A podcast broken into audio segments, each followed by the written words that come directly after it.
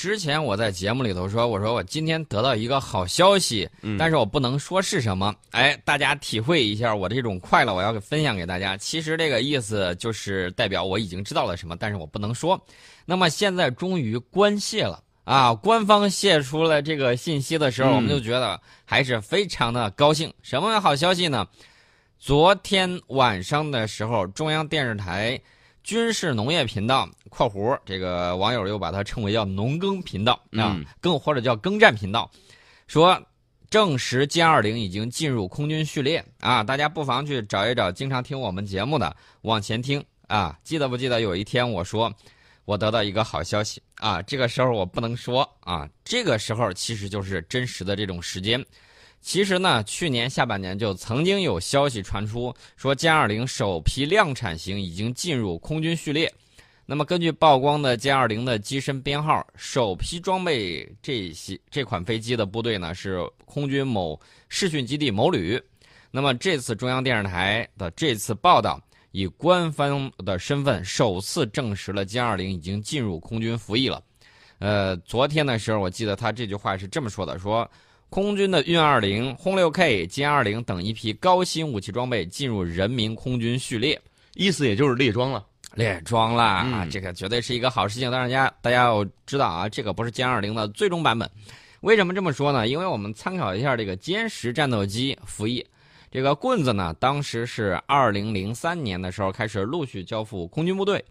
然后呢，就开创了我国军机在设计定型之前进行这种小批量生产，然后交付部队领先使用的这个先河可以试用啊。发现有问题的时候还可以再继续改进。那么歼二零呢，同样采取了这种发展方式。呃，在二零一一年的一月十一号，你看多少个棍棍儿？嗯，二零一一啊，一月十一，在中午十二点五十分左右的时候，歼二零进行了首次升空飞行测试。经过六年多的发展和完善之后，啊，边发展边定型边服役，那么它先行进入了空军的这种试训部队。我记得去年的时候，我们曾经给大家讲过，说歼二零到这个基地，然后呢，跟我们的金头盔们进行了密切的、热烈的交流，然后呢，编写教学大纲，跟他们让他让我们的这些王牌飞行员对此有一个切身的体会。如何跟这个隐身机对打？如何和隐身机对抗？如何感受到在现代信息化条件之下的这个空战？呃，让我们的这个金头盔们，还有其他的这些飞行员，有了一个非常直观理性的这种认识。嗯，那么歼二零呢，是采用的是远距耦合压抑配合边条翼的先进空气动力学布局。我有一个比方，什么比方呢？它就有点像谁呢？像金庸武侠小说里头的令狐冲，嗯，令狐冲在没有练这个练好这个独孤九剑，呃，达摩易筋经的时候，嗯，他练成了独孤九剑，练成独孤九剑，但是他内力不足，他怎么办呢？他就是靠剑宗的这种招数，嗯，然后呢克敌制胜。这个呢，他的这种系歼二零的先进的空气学动力布局就有点像这个剑宗。那么气宗呢，就相当于说以后歼二零的这个。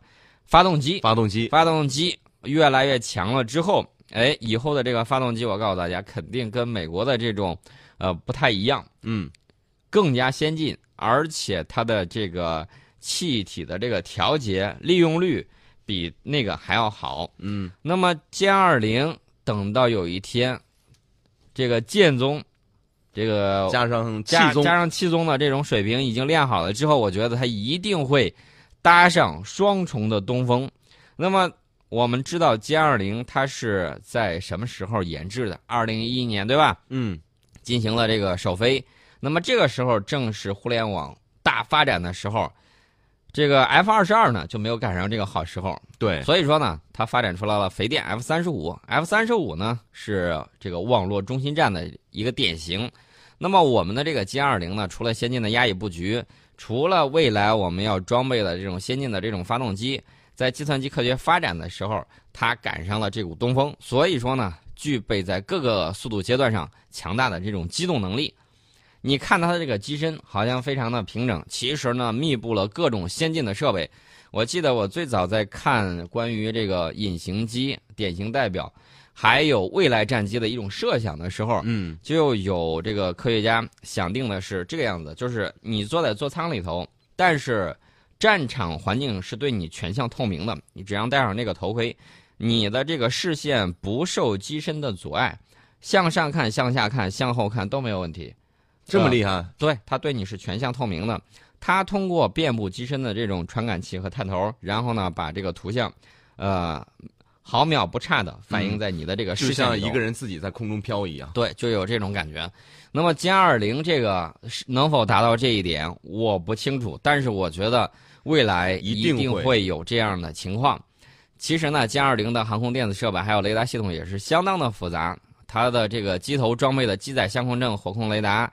我在去年珠海航展的时候，我看到在这个歼三幺模型附近有一款先进概念座舱的一个布置。当然了，这个有懂行的告诉我说，这个座舱的布置并不一定就是完全的那种先进战机的座舱。为什么呢？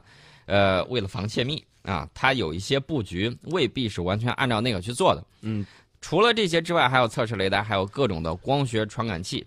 我看那个先进光学座舱的时候，呃，先进的概念座舱的时候，旁边就有这个苏系战机成名之际，有一款这个红外的这种探头，嗯然后呢，人从旁边过的时候，它就显示在屏幕之中。呃，以后你这个飞机在天上飞，如果说受到强干扰的话，你这个红外是不会受到干扰的。对方摩擦空气有这种红外线，它可以通过这种红外探头，呃，把你这个飞机的图像。投射在它的这个屏幕上，让你感知敌机的这种方位。除了这些之外，我们看到它的这个电子天线集成在机身的各处，压抑主翼之间的这种电子战的这种天线，主翼前缘的 CNI 这个天线阵，还有进气道外侧的电子干扰天线等等，它已经啊充分的达到这种和机身融合的这种目标。这个呢，是我们现代航空工业非常非常杰出的代表，也是我们国防。工业能力高速发展的一个象征，呃，现在可以明确的告诉世界，我们已经成为第二个自主研发并装备第五代战斗机的国家，呃，所以大家就看到歼二零以后还会有更多的这种发展。嗯，在这儿呢，我也提一下我们的这个耕战频道，讲点儿这个 小故事。这个耕战频道啊，说它叫耕战频道啊，农业军事频道嘛，对不对？对，呃，我们。对岸的同胞，嗯，就有一些安排专门就要看，天天看的，天天看我们的。看这些有什么内容吗？他要窃取情报，要获取这个大陆的这个军事动态。这里面有吗？这里面还真有啊！然后就天天在这儿看，看时间长了之后，他发现这个农业频道其实挺好看的啊，有很多，你知道就变成了什么？嗯，退伍之后直奔这个养殖场。自己去开养殖场，然后呢，跑到大陆投资，跑到大陆搞建设，非常的多。为什么呢？他觉得这个农业的很多节目，包括种植啊，包括养殖啊，包括其他的这种，我们这种种菜种地的这种本性啊，这种天赋技能，在蓝星上应该说是我们排第二，没人敢说第一。是经过了一辈子的努力，终于在最后回去养猪了。呃，不只是养猪，还有一些先进的养殖。然后看到这个之后，哎，反而。就按照他的说法是卸甲归田了，感觉被统战了，非常的有意思。哎，最后其实说到歼二零这个飞机啊，我们再来聊一个话题，就是宋老师之前跟我们讲过，说歼二零这个飞机对于飞行员的要求特别特别的高。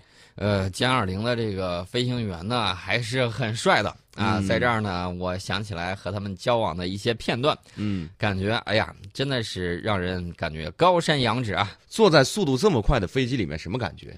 有没有了解到？你回头可以试试去开跑车，有些跑车和这个四代机相比啊，嗯、呃，他们在这个起步的这个阶段啊，时速跑到二百以上，这个速度你可以去感受一下。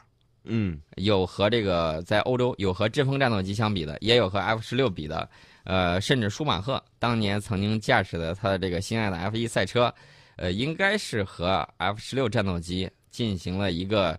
起跑的一个比赛，谁赢了？呃，当时应该是舒马赫赢了一点点，嗯，呃，但是飞起来了之后呢，他那个速度就不够看了。对。